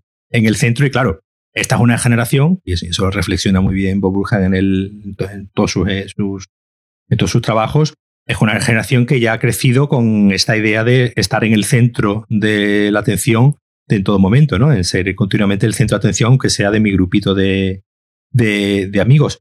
Y claro, está por ver, estamos en, el, estamos en el 2021, todavía es pronto para decir hacia dónde va a tirar la comedia durante esta, durante esta década. Eh, pero, por ejemplo, mira, en el caso de que has mencionado, el de Paul Burnham y Woody Allen, se ve muy bien, por ejemplo, el trato de la enfermedad mental, ¿no? el trato en el trato de Woody Allen es muy, es, es muy diferente, ¿no? No hay esa identificación. Sí, sí, claro. Eh, Woody Allen es un enfermo mental en la mayor parte de las películas, de algún, de algún tipo, de algún tipo de neurosis, joder. Pero Bob Burnham eh, lo que logra transmitir la sensación, yo soy un enfermo mental como tú que no era necesariamente lo que transmitía Woody Allen, que era un poco, sí. pero no, pero no era explícitamente el de no te preocupes, yo también. Y aquí en este tipo de comedias pasa un poco igual. Claro, eh, la comedia estilo Porky era una comedia, bueno, eh, chabacana para reír, donde el centro era lo que era, la, búsqueda era la que, la que busca. Y aquí es mm, la de Oye, pero también hay sentimientos entre el grupo, entre el grupo de amigos, ¿no? claro, hoy eso es más normal, entre comillas. ¿no? Hoy habría que hacerla de otra forma diferente. Sigue siendo sorprendente en el sentido de que tú esperas un porquis y no es un porquis, pero igual de la misma forma que tú esperas una cosa horripilante de la de la salchicha y no era, hay más. Pero claro, a lo que me refería antes, por ejemplo, el terror. Jordan Peele pero Jordan Peele se la agotará en algún momento. claro. ¿De cuántas formas puedes dar la vuelta y tratar con el tema de terror ese tema que claramente le preocupa y es importante? Claro, el tema coloca en el centro del terror el tema de la raza, que ya es, quiero decir, vamos a ver, no es el primero, estaba en, en la de eh, la de zombies de Romero, ¿no? Sí, sí, por ejemplo. La, primera, en la primera de la noche de los muertos vivientes está el tema de la raza. El tema de la raza, pero bueno, aquí lo hace explícito y lo convierte en el objetivo. Claro, en algún momento. Lo puedes hacer, lo puedes hacer dos veces, ya a la tercera se te ve el plumero. No, a la tercera o la cuarta, el problema es que, es que alguien dirá, es que ya lo sabíamos. O sea, ya lo, ya lo dijiste, te estás repitiendo. Ya quedó claro. Entonces tienes que volverte a inventar. Claro, aquí a Super Sólidos le pasa un poco eso, ¿no? Efectivamente, ese tipo de humor llega un momento en que se te agota. Más que nada por la porque ya está, ya lo dijiste. Entonces, ya lo chiste, ya está, no repitas el chiste. Entonces, son como géneros que exigen como un periodo de barbecho, ¿no? De la comedia, también porque son, claro, el humor es más temporal, es más, es más de un momento determinado y es más de un contexto determinado, mientras que las tragedias suelen ser más fáciles de, de, que trasciendan, ¿no? Entonces, claro, géneros como lo que tú encuentras horroroso o que da miedo ahora y lo que tú encuentras gracioso o que te hace reír ahora, pues son cosas concretas que, en un momento, que se hacen durante un periodo de tiempo, se dejan en barbecho y se recuperan. Porque alguien llega y dice, ah, bueno, pero voy a hacer una película de terror donde el horror no es tanto tal como que no sé qué. Claro, yo creo que también hoy, hoy en día, es decir, me estoy acordando ahora, por ejemplo, de otra película de dos años, de, dos años después, también con, con, Emma, con Emma Stone, que en inglés se llamó The House Bunny y en español era Una conejita en el campus, que es una película, por ejemplo, que un poco exija un poco de exija un poco del éxito de, de, esta de, de, Super Salidos. Creo que lo más seguro es que la tuviesen, digamos, medianamente en mente, que básicamente pues, es una conejita de Playboy que se va a la echan ¿no? de la casa de, la, de la mansión Playboy y se va a, por circunstancias a convivir con eh, unas chicas de un, de un de un college, ¿no? De, de una de una, de una, fraternidad, ¿no? una, una, sorority house, ¿no? De estas de, de los college, ¿no? Y entonces, pues, eh, digamos, la película, digamos, el conflicto es que ellas son todas unas estudiosas eh, eh empollonas que, que no se arreglan, que no se ponen guapas y claro, y ella pues es la, la conejita Playboy tonta eh, explosiva, ¿no? Y entonces pues ahí se produce un cierto conflicto, pues en la que ellas le enseñan a la conejita, digamos, a apreciarse a, sí misma, ¿no? Y a que no todo sea su, su, físico y que rompa, ¿no? Un poco el estereotipo de la rubia tonta. Y la, la conejita les enseña a ellas, pues que, pues bueno, porque también tienen que eh, lucir su juventud, eh, enseñar carne y eso de estar todo el día encerrada estudiando, pues tampoco puede ser, ¿no? Y hay que disfrutar también un poco de los placeres lujuriosos de la, de la vida. Y es una película que un poco es o el reverso, ¿no? Femenino de, de Superbad, pero que, como digo, eh, me, parece una película muy, muy, muy graciosa. No, no llega al nivel de, esta, pero una película al menos muy, muy interesante de, porque Emma Stone pues, es, una, es una actriz también que tiene muy, muy, muy buena viscómica. Es decir, en general, eh, eh, la comedia, yo creo que probablemente sea una de las mejores ¿no? actrices cómicas que hay en la, en la, en la actualidad a la que desgraciadamente no se le dan, yo creo, los suficientes papel cómicos, ¿no? Está muy, muy graciosa, por ejemplo, también en la de la que era la, la letra escarlata, ECA, que es del año 2010, que es una especie de, de reformulación, ¿no? De la letra, de la letra escarlata, donde, pues, a ella la, la, la ahí empiezan a entrar las redes sociales, donde, pues, ella, pues, eh, de repente es considerada una slut, ¿no? Una, una zorra, ¿no? En su, en su instituto y pues, eh, eh, pues eh, la película en, en, inglés era ECA, en español era mucho más explícito, rumores y mentiras. ¿no? y esta película, como digo, también gracias en parte a, Emma Stone, que como digo es una actriz cómica brillantísima, pero que por desgracia pues, pues ha llegado un momento en el que, bueno, pues ya pues no ha tenido que dejar de hacer películas cómicas porque, bueno, porque directamente pues no hay, no hay para ella y como digo, nos estamos perdiendo una, una gran actriz. Eh, una gran actriz cómica. Pero eso, eso pasa con muchos actores, ¿eh? Me pasa con el de Mad Men, no que recuerdo cómo se llama, que tiene un timing cómico. John, John, Hamm, John Hamm es un actor cómico brutal. Brutal. Pero, pero, es que pero cada vez que ese hombre, cada vez que yo recuerdo cuando salía en, de vez en cuando que, pues, en el Saturday Night Live, varias, mm, eh, estuvo de host varias, eh, varias veces era divertidísimo el, el, el, timing cómico de ese hombre. nuevamente, el físico, el físico, eh, eh, la manera de jugar con su propio con su propio físico, nos salía tocando el, no sé, en, uno de estos sketches de, de, de, de, Lonely Island salía tocando el, el, saxo también, ¿no? Como un, como un, como un, como un saxofonista de estos de los, eh, de los 80, así con el pelo largo y, y tal.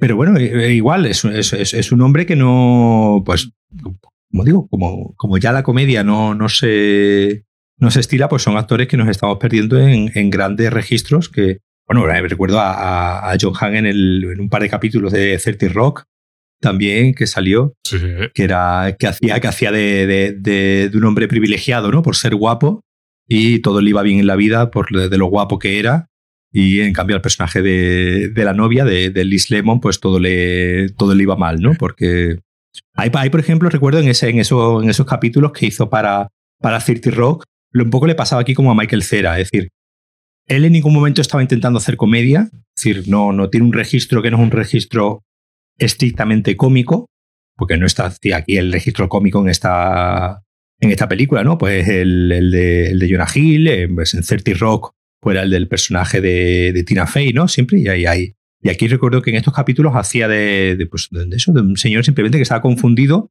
porque no entendía que todo el mundo le tratase tan, bien y no se da cuenta del privilegio que tenía de que todo el mundo le trataba bien porque era muy, porque era muy guapo y, atractivo, ¿no? Y, precisamente el, estar, por ejemplo, en ese, en ese tono serio todo el tiempo, sin perder la compostura y sin hacer, y sin hacer el payaso, era lo realmente cómico de toda la... Y eso hay pocos actores que, que, no lo hagan bien sin, sin que quede forzado. Y, John Hamm es otro actor de comedia que nos estamos perdiendo. Sí, el Unbreakable por Kimmy Smith, que sale haciendo de ahí donde es explícitamente cómico y te mueres con él. sí, sí, sí, sí, Porque además está haciendo eso que tú dices, ese, es cómico, es un hijo puta, es un es sleazy a más no poder y encima te está intentando encatusar. Toda la vez y, y usando su físico para eso. Vamos a la película. ¿Cuánto de serio se puede tomar Superbad sabiendo que es una comedia? O sea, la comedia puede ser seria, es la pregunta fundamental, porque claro, da la impresión de que no puede ser seria. Y que esta película no es seria, pero Superbad está hablando, está, es claramente seria. Sí, sí, y, y, además, y además, aparte de ser seria, es, es, es, es real, es, realista. Por ejemplo. Eh, es decir, pasan cosas, la, anécdota, por ejemplo, de que, le ocurre, ¿no? A Jonah Hill que está bailando con una chica y se le ensucia el pantalón porque se frota eh, y, la chica, y la chica tiene la, regla, me cuenta que es algo que le, que, le, que, le, contaron, que le había pasado a, un, a uno y les pareció tan, tan... Es lo típico de eso lo metemos en una película y no se lo va a creer nadie.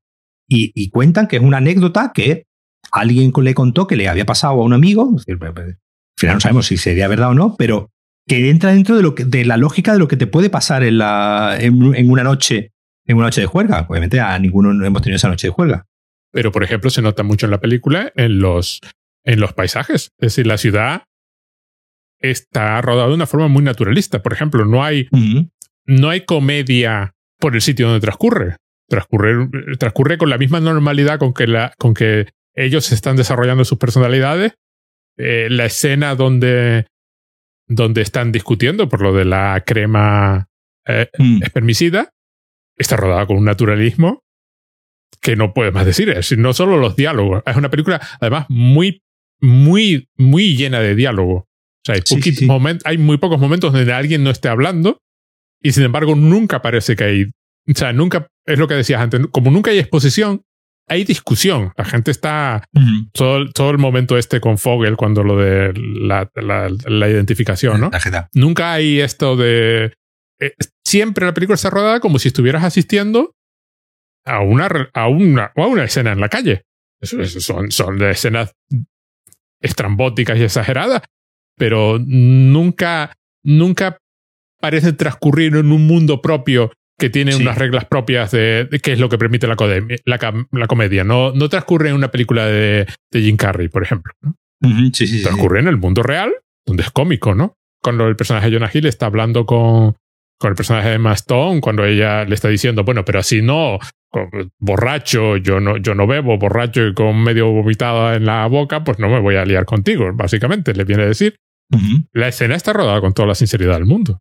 Sí. Y, ni siquiera hace al personaje patético. Y no solo eso, ya se pega un golpe, se le queda el ojo a la funeral y no desaparece a los dos minutos, es la cuestión. no, no, el golpe no es por hacer la gracia, el golpe luego tiene una función narrativa al final de la película. Hay un, hay un encaje hay un... No están pasando cosas graciosas porque aquí hay que meter un chiste, ¿no? No es una película hecha así. Exacto. Eh, pasan cosas graciosas porque lo que pasa a lo largo de esa noche es delirante totalmente. Me recuerda mucho a... ¿O qué noche se llamaba? A Joque Noche de Scorsese. Sí sí. sí, totalmente. Sí, sí, sí, sí. Sí, sí, tiene mucho, tiene mucho, tiene mucho el, espíritu de Joque Noche, de, de, obviamente, de todo lo que te puede pasar una noche, que obviamente a nadie le va a pasar eh, nada, nada, de eso. Pero eh, sí, sí, además, ese ese, hay una, una, cosa, por ejemplo, que si te fijas, aquí hay momentos, que hay momentos en los que vemos a los personajes yendo de un lugar a otro. Ajá, exacto. Sí, los vemos, a ellos los vemos andando cuando van, cuando roban el, ellos roban eh, en una fiesta, roban alcohol, ¿no? Y los meten en una un contenedor de estos de, gasolina, ¿no? De una especie de, una especie de, de, garrafa de estas de, gasolina, y no los vemos llegar a la fiesta. Mire, en medio hay una, hay una escena donde lo estamos viendo a los dos andando en una calle oscura, eh, eh, que ahí, yo creo, creo que ahí, ahí es cuando el personaje ¿no? de Jonah Hill, digamos, se entera o le dice que ya, que ya sabe lo de que se va a ir con Fogel. Y lo de que ya sabe se lo dice al final, al final, al final, cuando están en, el, Allí es cuando, cuando finge darse cuenta y el otro se lo, se lo dice que sí. Eso, y el otro se lo cuenta, ¿no? Un poco el otro se lo confirma. el otro se lo confirma. Pero pues ya está, pues el, algo tan, tan sencillo como usar eh, ese trayecto ¿no? que hacen dos personajes de un, de un lugar a otro, pues entiende que mm, pues echa un buen rato, un buen rato andando. En ese tiempo, pues les da tiempo a hablar de sus cosas, que es lo que pasaría normalmente. Es decir, ahí está, está muy bien el, como decíamos, el usar el, diálogo como obviamente herramienta narrativa que exponga asuntos, pero que sin ningún momento sintamos que esa exposición es antinatural y que eh, esos personajes no hablarían así, ¿no? Que por desgracia lo que suele ocurrir muchas veces con el, con el diálogo, ¿no? Aquí no, aquí, aquí ves, aquí el simple hecho de, ver el trayecto de dos personajes de un punto A a un punto B, que normalmente en cine suele ser una elipsis y ya llegan y no sabemos qué ha pasado, es usado para plantear una escena que tiene sentido que ocurra en ese momento y de esa, y de esa manera. Y eso es algo que es realmente, desde un punto de vista, digamos, de, estructura de, guion, que es muy difícil de, conseguir. Es una película muy física. Efectivamente transcurre en el mundo real, están transcurriendo cosas aberrantes, desmesuradas, exageradas y, y estrambóticas, pero están transcurriendo en un mundo donde la física existe y si la casa está en el otro lado de la ciudad, pues no te queda más remedio que coger el bus, que es lo que hace en un momento determinado. Claro, es lo que decía antes, es la odisea. un viaje. Es un viaje, hay todo un mar de por medio. No puedes, no puedes comprimirlo, no puedes hacer lo que haría una película menor. Hubiese puesto un, un plano de la ciudad, ¿no? Moviéndose o una cosa así, y ya está. Ni, no, aquí lo que tú dices se les ve moverse. Hay un momento en que el personaje de Michael Cera está escondido pensando que le han disparado al amigo, que la policía le ha disparado al amigo. Hay, hay así momentos donde el hecho de estar en un sitio es importante. Están en un sitio físico concreto, ¿no? En ese aspecto es una comedia, claro, no es la comedia Porky's, porque, por ejemplo, date cuenta, eh, en, una, en otro tipo de comedia todos tendrían coche. Aquí solo tiene coche el personaje de Jonah Hill y, y, y, lo pierde porque se lo lleva a la grúa. O sea, además está todo pensado. Es decir, el personaje de Jonah Hill es justo el que tendría coche en una película de instituto. Ese, ese personaje. No los demás, porque ni Fogel ni, ni el personaje de Michael Cera tienen coche. Pero la película se asegura de que el otro pierda el coche. No finge, no, no va a tener coche. No, no, claro que tiene, tiene, un coche, es una basura, lo aparca mal y se lo lleva a la grúa. Pues efectivamente, ya está. transcurre en un mundo de consecuencias, ¿no? Efectivamente, ¿no? Y si te pegas un golpe, se te queda el ojo morado hasta el día siguiente y listo. Y si, y, y, si te emborrachas, tienes resaca. ¿Qué le pasa? Y si vomitas, y si vomitas en la colcha de, pues tienes que comprar una colcha nueva. Hay que comprar una colcha nueva. Las, no desaparecen las cosas sobre la marcha. Aparentemente lo único que puede pasar en este universo de la película es eh, quemar un coche de policía que aparentemente no tiene las más mínimas consecuencias, ¿no? Y en ese aspecto es una comedia diferente. Claro, ahora habrá que esperar 10 años a que llegue la generación de, de TikTok, que nos hará una comedia TikTok. Bueno, ya está un poco. Bob es un caso especial porque él empezó en YouTube. Que se parece, que se, en ese aspecto el primer YouTube se parece mucho al TikTok actual. Entonces, está muy en sintonía. Pero también, el, mm. pero también date cuenta que, por ejemplo, el especial es él mirando hacia atrás en muchas ocasiones, mirándose su propia carrera artística. Aquí claramente es lo que ellos sentían cuando estaban en el instituto. Y de hecho nos ocurrió hace, hace poco, estuvimos viendo el, el, primer especial, el de Words, What Words, y que del 2010, creo que es, sí, 2010. Eh, y lo estoy viendo con, con mi hija y, ella misma me, era consciente de muchos chistes de los que hace hoy serían impensables. no, no, pero serían impensables para él. También. Para él, son impensables para él. De hecho, tiene una, una canción, ¿no? En, el, en, el, en el de Insight, en el que habla del, del, del tema. Pero, pero lo que, bueno, estamos con lo siempre, ¿no? Lo que hay que aprender también, pues, yo sé, eh, no, no ser cenutrios y ver las cosas en el momento en el que se, en el que se hicieron, ¿no? No, no, no obviamente no, no excusa, no excusa nada, porque como bien estamos diciendo, aquí tenemos una película eh, como Super Salidos que puedes seguir viéndola, viéndola hoy en día sin echarte las manos en la cabeza y una película como Porky's, pues por ejemplo, eh, eh, es, es imposible verla sin sentir vergüenza. Todo, obviamente, es hijo de su tiempo y como tú bien has dicho antes, aquí hay, en esta película hay cosas que hoy en día pues no se harían de esa, de esa manera. Y ocurría, ¿no? En el, especial de, de, 2010 de Bob Burhan, que el que él mismo veía chistes de, de, ese especial y decía, mm, Dios mío, esto hoy en día sería, sería, sería impensable.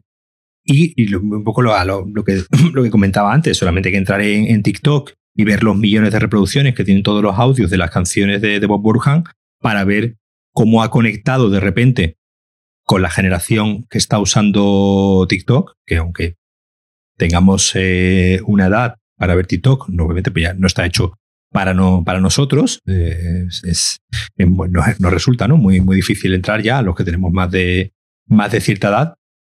Pero bueno, nosotros que tenemos eh, hijas de, de la edad en la que están viéndolo, vemos que, por ejemplo, pues un tipo como este de repente ha conectado a base de, de, canciones con una sensibilidad con una sensibilidad que estaba ahí.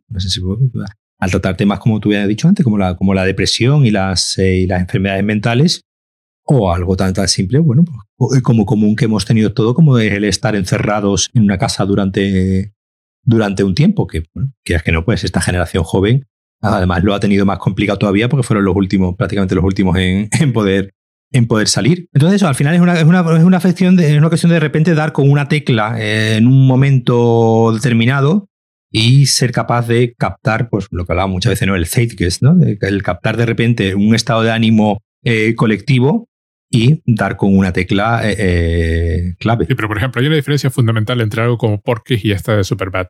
Aparte de que la intención es completamente diferente y estaba de, y estaba de, de personajes que están construidos, es decir, no hay ningún interés en, hacer que Michael Cera y Jonah Hill hagan tonterías para hacer tonterías. Todo pasa por sus personalidades, igual que lo que las chicas pasa por sus personalidades. Porque es especialmente mentirosa porque es del año 80 y pocos, 81, y transcurre en los años 50. Sí. o sea, eh, encima transcurre una tierra de fantasía. La, eh, retrotrae toda, toda su vulgaridad, la, la echa al pasado, ¿no? En plan, bueno, esto es. Como, como eran estos sí, sí, sí. ¿no? O sea, eh, es, quiero, quiero, quiero el beneficio y además quiero. Pero quiero poder negarlo, ¿no? Mientras que esta es de, su momento. Este, transcurre en, es, transcurre en el 2007, este del 2007 transcurre a principios de los 2000, en plan, bueno, esto es lo que es. Y me recuerda, por ejemplo, eh, eh, se parece más en ese aspecto a la de los a la de los nerds, la de la venganza de los nerds y este tipo de cosas, que al menos tienen la valentía de transcurrir en el momento temporal donde se supone que están situadas. No intentan fingir, bueno, esto es del pasado. La otra también es una basura, pero, pero es lo que es. Y claro. Bueno, aquí, aquí tenemos en España un ejemplo muy claro con las películas de, de, pajares y eso, ¿no? en, su, en, su, momento, es decir, eh, eh, comedias hijas de su tiempo que vistas hoy en día, pues más allá del interés antropológico o sociológico que puedan tener, pues cinematográficamente pues son eh, ya, no cinematográficamente, cinematográficamente y en cualquier otro tipo de análisis que puedas hacer son cuanto menos que basuras. Y como digo, eh, te pueden hacer gracia por, pues obviamente, como, siempre, el que lanza 50 chistes, pues uno al final es, eh, es, es gracioso, pero eh, son películas pues muy, muy, muy, muy coyunturales que es una cosa que le suele ocurrir mucho al humor, claro. precisamente tenga ese componente coyuntural de que algo que hace hoy gracia dentro de 20 años no lo va, no lo va a hacer, pero como siempre ocurre, pues hay películas que aguantan mejor.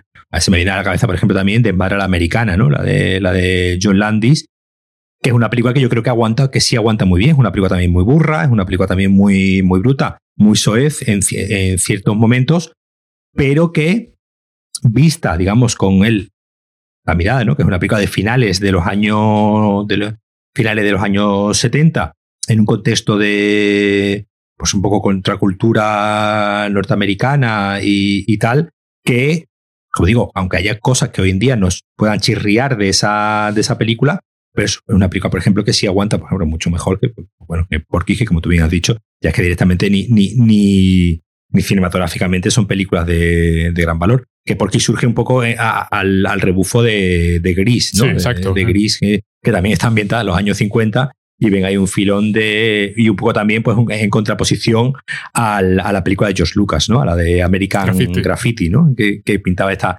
esta, estos años 50 eh, eh, idealizados, ¿no? Estos, estos años 50 de, de diners eh, estupendos y un poco Porky's, que yo creo que puede ser un poco la lectura más interesante que se puede hacer un poco surge como decir, bueno, sí, en los años 50 eh, parecíais todos inocentes, pero también erais, uno, erais, unos guarros también, ¿no? Y también, también os gustaba. Entonces, creo que es el único punto medianamente interesante que se le puede sacar a una película como, como Porky's. Pero es que hay una tentación en la comedia que, que curiosamente no esa no se le suele aplicar al terror. Pero la comedia, la comedia sufre una tentación que es la de hacer la parodia en lugar de hacer comedia. Mm. En lugar de hacer una historia que sea graciosa, a hacer una historia que se burle de otra historia. Para si tenemos lo de Super Hero Movie, lo de Scary Movie. La primera Scary Movie, que es completamente diferente a las otras. La primera Scary Movie va de algo. Es decir, esa, tiene una lectura racial antes de la de Jordan Peele. Hay un momento donde dicen sí. Eh, los, los, comentaristas de televisión de la estación de negros dicen sacamos de aquí antes de que nos achaquen la muerte de...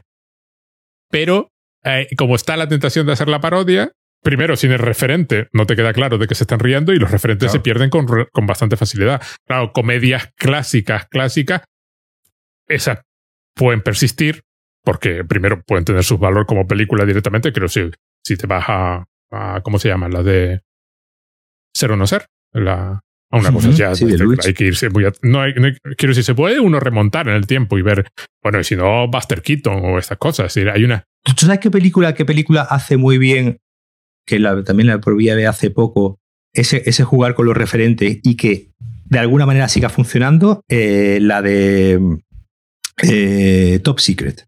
La de Val Kilmer. Eh, porque es una película ya, ya que te pones a verla y es una película que, está que supuestamente está ambientada en la Segunda Guerra Mundial, pero es una película en la que existen dos Alemanias, es una película en la que hacen referentes eh, el presidente Jimmy Carter, eh, es una película que de repente va jugando con una confusión temporal. De repente ellos van a, a, la... Ellos supuestamente están en, en, Alemania, pero de repente va a la mm, a la resistencia, a ellos, van ellos se van con la resistencia francesa. Es una película que de repente juega con confundir temporalmente dentro de su propia trama. Es decir, el rock que está tocando él no es, no es de los años 40, obviamente, es un rock, eh, le hace una especie de, de, de émulo de, Elvis Presley. Claro, pero si es una película de la, mitad de la Segunda Guerra Mundial, no puede ser, eh, eh, no, no, puede ser Elvis Presley, ¿no? Porque, claro, no, no, no, no cuadra. y de repente, en esa confusión que la propia película tiene en, hacer parodia de tantos, eh, de tantos géneros, o de, tanto de película de guerra, de película romántica, de película. Le sale bien la, le sale bien la, le, sale bien la jugada y sigue funcionando hoy en día. Porque claro, son una cantidad de tópicos que hemos seguido viendo hoy en día y que a, todo que hayas visto 20 películas, más o menos sí, claro. vas pillando todos los tópicos, ¿no? No es una, pues eso, no es una Scary Movie 3 que vista hoy en día no te, no, te enteras de nada. Supongo que no te, darán gracia cuatro chistes, porque son chistes, eso sí que son chistes muy, muy, muy, muy coyunturales. Muy de las películas que se habían estrenado el año. parodiando películas que se habían estrenado el año, el año anterior. ¿Qué pasa con Super Hero Movie? ¿O has visto la película esta, que está calcando las escenas? Claro, pero que eso, claro, eso está destinado al, al, al, fracaso en el sentido de que, bueno, que eso no. Eso, obviamente esas películas no, no perduran. Mientras que, que efectivamente Top Secret, que además es una película menos valorada de lo que debiera, porque es bastante más graciosa de lo que la gente la recuerda. Sí, sí, está sí, parodiando los clichés. No necesariamente escenas concretas. Y además tiene, tiene uno de los mejores chistes de la historia del cine, claro, el de Peter Cushing. Cuando, cuando, se aparta la lupa y, y, tiene el ojo grande. Y tiene el ojo que habla para atrás. Todo, bueno, hay, todo, todo, el asunto, además, que roda, en sentido inverso la de toda la escena. No, y, por ejemplo, Potosí es una película, además, que es una película muy. de puesta en escena muy imaginativa. Y está viendo que un poco, un poco lo que ocurre, es algo que viene ya, yo creo que le ocurría también a, a, y por eso sigue funcionando también, ¿no? La de la del aeropuerto, aterriza, aterriza como, puedas, Que son películas que juegan mucho con el medio cinematográfico. Son películas que, que, que, juegan mucho con, pues eso, con, con, lo que estás viendo y con lo que no estás viendo, ¿no? Eh, eh, con, con, la puesta, con la puesta de escena. Y en general, pues en ese, eh, bueno, eso, la escena esa de, de, Top Secret, cuando ellos llegan a la biblioteca y está toda rodada en un solo plano hacia, hacia atrás, porque sí, por, por, por, simplemente por el placer de que, de que, de que quede no sabemos si gracioso, pero lo dirán, no sabemos si va a quedar gracioso, pero raro va a quedar. Es decir, y es una película, por ejemplo, muy imaginativa en ese, en ese, en ese sentido. Digo, una película mucho mejor que de lo que se. Sí, sí. Aeropuerto sería probablemente, claro, el, el, el, prototipo ya sin irse a una cosa clásica, de comedia que hoy la puedes ver y sigue siendo. Porque, porque nuevamente vuelve a jugar con los clichés, aparte de que está basada en una película de verdad. claro. Obviamente tiene, tiene, tiene chistes, tiene chistes que, que, nuevamente hoy en día serían improbables y que, y que incluso te pueden un poco eh, escandalizar, ¿no? Todo, toda la, toda la, la, subtrama esa que hay del, del piloto automático. Del, del, no, bueno, del piloto automático y del otro, y del otro piloto diciéndole, preguntándole al niño si ha visto películas de gladiadores, ¿no? Y si ha visto alguna vez un hombre desnudo. Que claro, hoy en día, claro, yo lo, yo lo veo y me, me, hace muchísima gracia, pero mi hija cuando, me lo, cuando lo vio estaba con los ojos abiertos me diciendo, pero ¿qué está, qué está diciendo ese hombre? Claro, eh, lógicamente el choque, el choque es muy, es muy grande porque eso, hoy en día, pues ese chiste, pues eh, eh, no, no, no, obviamente ese chiste hoy no se, hoy no se haría, sin reconocer que sigue siendo una de las escenas más graciosas de la, de la película, precisamente porque el señor pues, lo está diciendo en todo momento totalmente serio. Ese, no, ese, hombre no era un actor, eh, ni siquiera era un actor cómico, está diciendo sus líneas en todo momento en un registro totalmente serio, totalmente eh, normal, y entonces, claro, de ahí, de ahí surge la, la, comedia de ese señor diciéndole al niño si ha visto películas de, de gladiadores. No recuerdo ahora mismo el... Lo que para mí la, la marca en el tiempo es la, es la escena de los de los Hare Krishnas en el aeropuerto. Ya no se ven Hare Krishnas. Hubo una época en que se veían por todas partes. Ya no. ¿Qué, fue, qué, qué, habrá sido de los Hare Krishnas? Y por supuesto, Leslie Nielsen, que fue el primer papel cómico que hizo, que demostró el tío tenía una vis cómica espectacular. Luego lo estropearon otra vez porque lo que hicieron fue hacerle repetir el mismo chiste una y otra vez. Pero en esta y en la de Police Squad, en la serie de televisión, en la serie de televisión, donde hace de tío inteligente en medio de un caos monumental que, que gira a su alrededor, el hombre demostró también tener un timing. Claro, aquí, aquí, la, aquí, aquí la gracia que tiene es, ese, ese, médico impasible que lo dice todo con una, con una seriedad que tú, ¿cómo se pueden estar aguantando la risa? Peter Graves eh. es el actor que tú dices. Peter Graves, sí, sí. El, que, hace de... Hubo una época en que las películas de este estilo de aeropuertos se sucedieron una detrás de otra por la misma gente y luego desaparecieron. Sí. Eh. Luego la serie que sucedió fue la de parodias en plan eh, a partir de Scary Movie. Que fue. Sí, sí, sí. sí Scary Movie es, clara, es claramente heredera de este. De, que, que yo creo que ya han de las spoof movies. Exacto, pero empezaron las spoof, pero, pero Airplane no era tanto una spoof como era un tratamiento del cliché, ¿no? si era, si era, si era, si era spoof también, porque bueno, tiene referencias a películas de su época, empezando por Aeropuerto, o qué sé, o Fiebre, Fiebre al sábado noche, pero no era tan dependiente de las referencias como si se convirtieron posteriormente todas las spoof movies, donde sin conocer el referente es imposible. Pero creo que compraron una película que va de eso. Sí, sí, sí, sí. Y esto es un remake de esa película hecho con humor. Entonces, claro, es una película, antes que nada. Luego están todas las referencias metidas dentro, pero pero había una película detrás, había un armazón. Sí, sí, hay una película detrás. No, no, las, Scary Movies y tu compañía se han, se, han, se han, convertido en sucesiones de gags eh, eh, sin, con más o menos gracia. Yo hace mucho ya que no veo que no veo, que no veo ninguna, donde ya no hay ningún hilo narrativo y ahí es simplemente una sucesión hasta llegar a los 80 minutos, porque además encima no, no dan para más, claro, y poco más. Pero bueno, afortunadamente es un género que ya prácticamente ha, ha muerto, entonces. Bueno, casi 300 debe ser lo más bajo del barrel que se ha hecho nunca. Y, no sé, no sé ya. Y, y Ana Faris, la pobre, que debe ser la mujer con mejor sentido del humor del universo. Sí, también muy. Bueno, Ana Faris que salí que es, la, conejita, de la campus. por eso. Pero que es una mujer que me encanta porque tiene un timing cómico perfecto. Sí, igualmente, le pasa como, como además. pero la meten en estas cosas de Scary Movies, que en la primera bien, pero luego a partir de ahí es que no, la pobre no le dan nada que hacer. Claro como decía que hizo la última de Scary Movie, dice, es que me pagaban un millón de dólares, claro. ¿Qué, voy a hacer? Pues hacerla, Como decimos siempre, tengo la, costumbre de comer. Tengo la costumbre de comer y que me gusta un millón de dólares. La última gran, gran, gran eh, eh, eh, película así mm, que referencial y, que es para mí, o al menos, es Popstar Never Stop, Never Stopping. ¿Si la has visto? de, por favor, tienes que verla. Esto te lo digo ya, tienes, que. Ahora mismo no está en ningún lado, pero bueno, ya mm, busca. Creo que no estaba en HBO. Pero bueno, el protagonista es Andy Samberg, el de Brooklyn Nine-Nine, y es un falso, es un falso documental sobre pues, una estrella del, del pop. Sí, pero los falsos, los falsos documentales son un subgénero aparte un poquito diferente, no es exactamente lo mismo. A mí me encanta, por ejemplo, el de el de mm, eh, Forgotten Silver, el de, ¿cómo se llama este hombre? Sí, el de...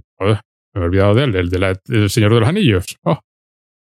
Eh, sí, de Jackson. Que por ejemplo es otro tipo de. Es otro tipo de. Porque normalmente están siguiendo. Normalmente van a los clichés, ¿no? Y, es distinto ir a los clichés que ir a las escenas determinadas.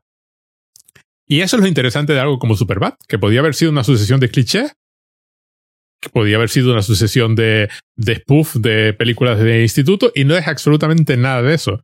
Es, es probablemente la antipelícula de instituto de, o de universidad, ¿no? Que son todos casi el subgénero similar, ¿no? Es más parecida a Freak and Geeks en versión burra, en el sentido de que, de que mantiene en todo momento la sinceridad de los personajes. nadie se está burlando de nadie por burlarse. Personajes son exactamente así y es lo que entiende. Y, y, y respeta su humanidad. O sea, una película que acaba respetando la humanidad de dos personajes que parece que están metidos solo para para ser lo más absurdo del universo, que son los dos policías, y acaba respetando su... Porque el personaje del otro, el de, Seth, el de Roger, no, el otro policía, nunca me acuerdo el nombre de ese actor. Bill Hader. Se pega varias veces llamando a McLovin de por qué se ha ido McLovin, que, que, cómo lo ha traicionado, que McLovin estaba con ellos y cómo se fue, y no entiendes por qué está reaccionando así. Te parece que está como una cabra. Hasta que se revela de que, bueno, está la cuestión de la juventud perdida y tal, que probablemente son los sentimientos de los guionistas, claro, haciendo esa película en un momento dado sentados allí, pues diciendo... Mira, ahora que dice con la de la juventud perdida, y con esto ya terminamos, porque me tengo que ir. Ah, es cierto. Otra, otra película también, por ejemplo, que, que, habla mucho del tema, y esta sí es más, más reciente, es eh, Booksmart, eh, ah, Super Empollonas, que también, te la, también te, la, te la recomendé. Y además esta está en Netflix, eh, esta también la tenéis en Netflix, la de Superbad también está. Y es una película que habla, que además la protagonista es la hermana de, de Jonah Hill, además. Y habla, y es una película que habla muy bien también, pues eso, de, de, de, ese, de ese cambio, pero aquí, pues en dos, en dos amigas que en vez de estar todo el día de juerga, han estado todo el día estudiando y no han podido ir a ninguna fiesta y pues el último día de curso pues deciden irse de fiesta que no lo han hecho en todo el en todo el bueno pues Superbad gran película super salido eh, no es para nada lo que te espera no no para eh, nada para nada emotiva sentimental, una relación de amigos estupenda. Que pocas hay en el cine, tampoco es un tema que no se suele tratar, sobre todo en este nivel. Bueno, Paco, muchísimas gracias. Nos vemos en el próximo día. Chao. Nos vemos en el próximo.